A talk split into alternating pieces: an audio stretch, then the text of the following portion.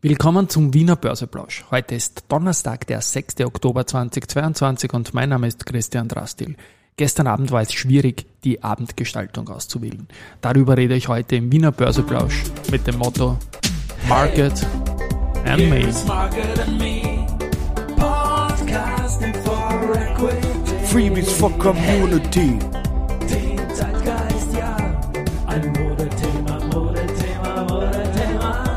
Ja, die Börse als Modethema und die Wiener Börsepläusche im Oktober sind präsentiert von Wienerberger und der VAS AG. Gut, äh, ja, später heute, ich sage dann gleich warum, 14.32 Uhr ist es jetzt, als ich es einspreche und der ATXDR ist bei 5.892 Punkten, also eine weitere kleine Korrektur nach den stärkeren Comeback-Tagen der letzten Woche oder Tage, sagen wir so.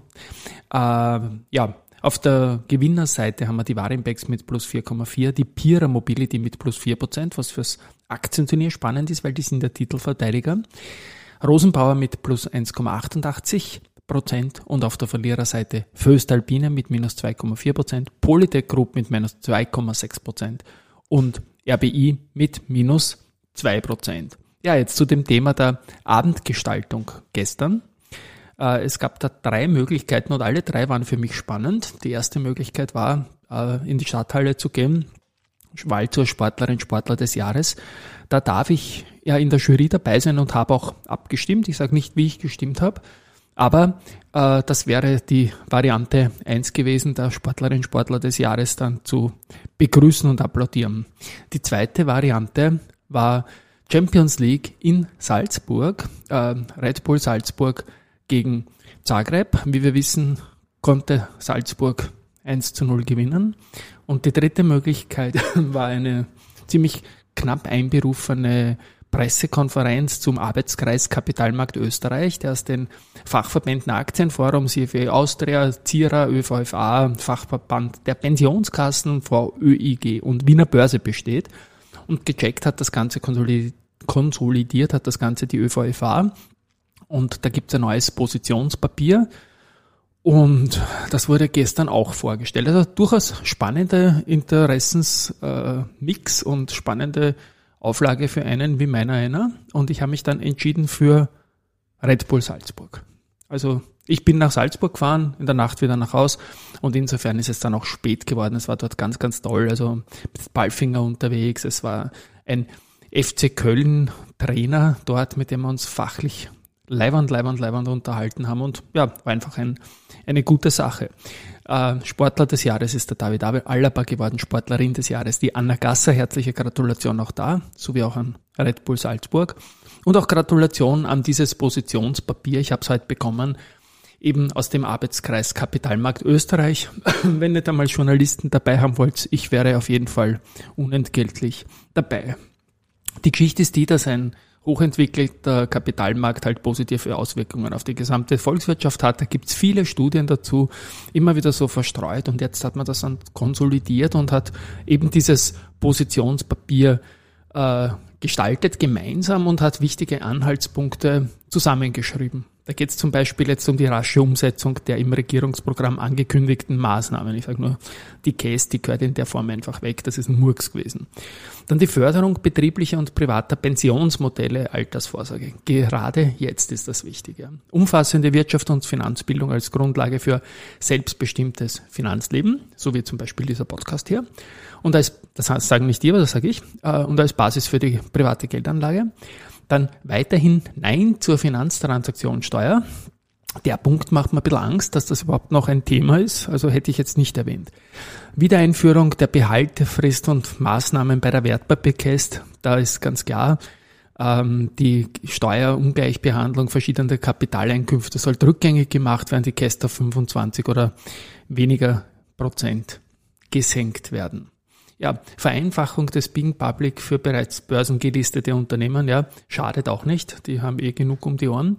Und letzter Punkt, Nutzung der Börsenvorteile bei Staatsbeteiligungen. Auch da gehe ich vielleicht in den nächsten Tagen noch stärker drauf ein. In Summe eine sehr gute Sache und schön, dass man das vertritt. Bin dann gespannt, äh, wie die mediale Resonanz ist, auch in den, in den großen, breiten Medien, was der ORF dazu hat und so weiter und so fort. Ähm, gestern hat mich noch beim Heimfahren aus Salzburg eine Meldung überrascht, nämlich die XX Lutz Gruppe, XXX Lutz Gruppe, also ein, S, ein X gestohlen ist in der Ansage, will ein Angebot für den Erwerb sämtlicher ausstehender Aktien der börsennotierten Home 24 SE in Deutschland abgeben. Und zwar wird da geboten 7,5 Euro je Aktie. Und das ist eine Riesenprämie von mehr als 100 Prozent auf dem Schlusskurs vom 4. Oktober.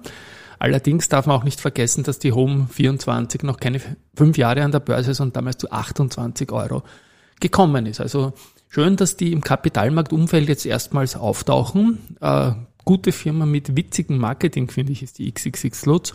Ähm, auch wenn sie in einem potenziellen Delisting-Zusammenhang ist. Aber bis jetzt äh, hat man mit dem Unternehmen börslich eigentlich nur den Hans-Jörg Schelling, den ehemaligen Finanzminister, verbunden. Und da kann man dann als Fazit bringen, der hat in seiner Zeit als Finanzminister genau nichts für den Kapitalmarkt getan. Und ja, schauen wir mal, wie das dann jetzt dann ausgehen wird, dieses Angebot. Auf jeden Fall wird es begrüßt von Home24 und das ist ja schon mal nicht wenig. Bei der Post ist es so, die haben jetzt bei der Bank 99 ein Vorstandsmitglied dazu bestellt. Das ist jetzt ein Dreiervorstand, verstärkt durch eine Frau, äh, nämlich die Patricia Kasiantiev die wird äh, das Vorstandsduo Florian Dangel und Bernhard Achberger verstärken. Abgeschafft, Entschuldigung, werden die Pflichtveröffentlichungen in der Wiener Zeitung und es gibt jetzt eine kostenlose digitale Variante. Und als Unternehmer und Unternehmerin muss man jetzt nicht mehr bezahlen. Ja, gut. Ähm, die Aktienkäufe gibt's auch wiederum, und zwar Clean Energy. Der Michael Eisler, den wir von der Startup 300 kennen, hat über seine Digital Heroes GmbH 5000 Clean Energy Aktien zu 39 erworben. Und der Heiko Gabbard, der ist für Operations und Nachhaltigkeit äh, zuständig im Vorstand der Polytech, der hat am 5. Oktober 2500 Polytech-Aktien zu 476 Euro gekauft. Ja, und finally noch Research. Da haben wir Steve L., die die Haltenempfehlung für Lenzing bestätigen. Das Kursziel aber um mehr als die auf mehr als unter 50 Prozent senken, nämlich von 129 auf 59 Euro. Barclays, die bestätigen die OMV mit Underweight und das Kursziel geht von 53 auf 50 Euro. Und Montega stuft Wolfdank auf Kauf, von Kaufen auf Halten und geben ein Kursziel von 24 auf 16 Euro der Retour. Träumer wird man sein dürfen und wer weiß, vielleicht wird ja alles wieder gut. Gratulation allen Siegern von gestern. Tschüss und Baba.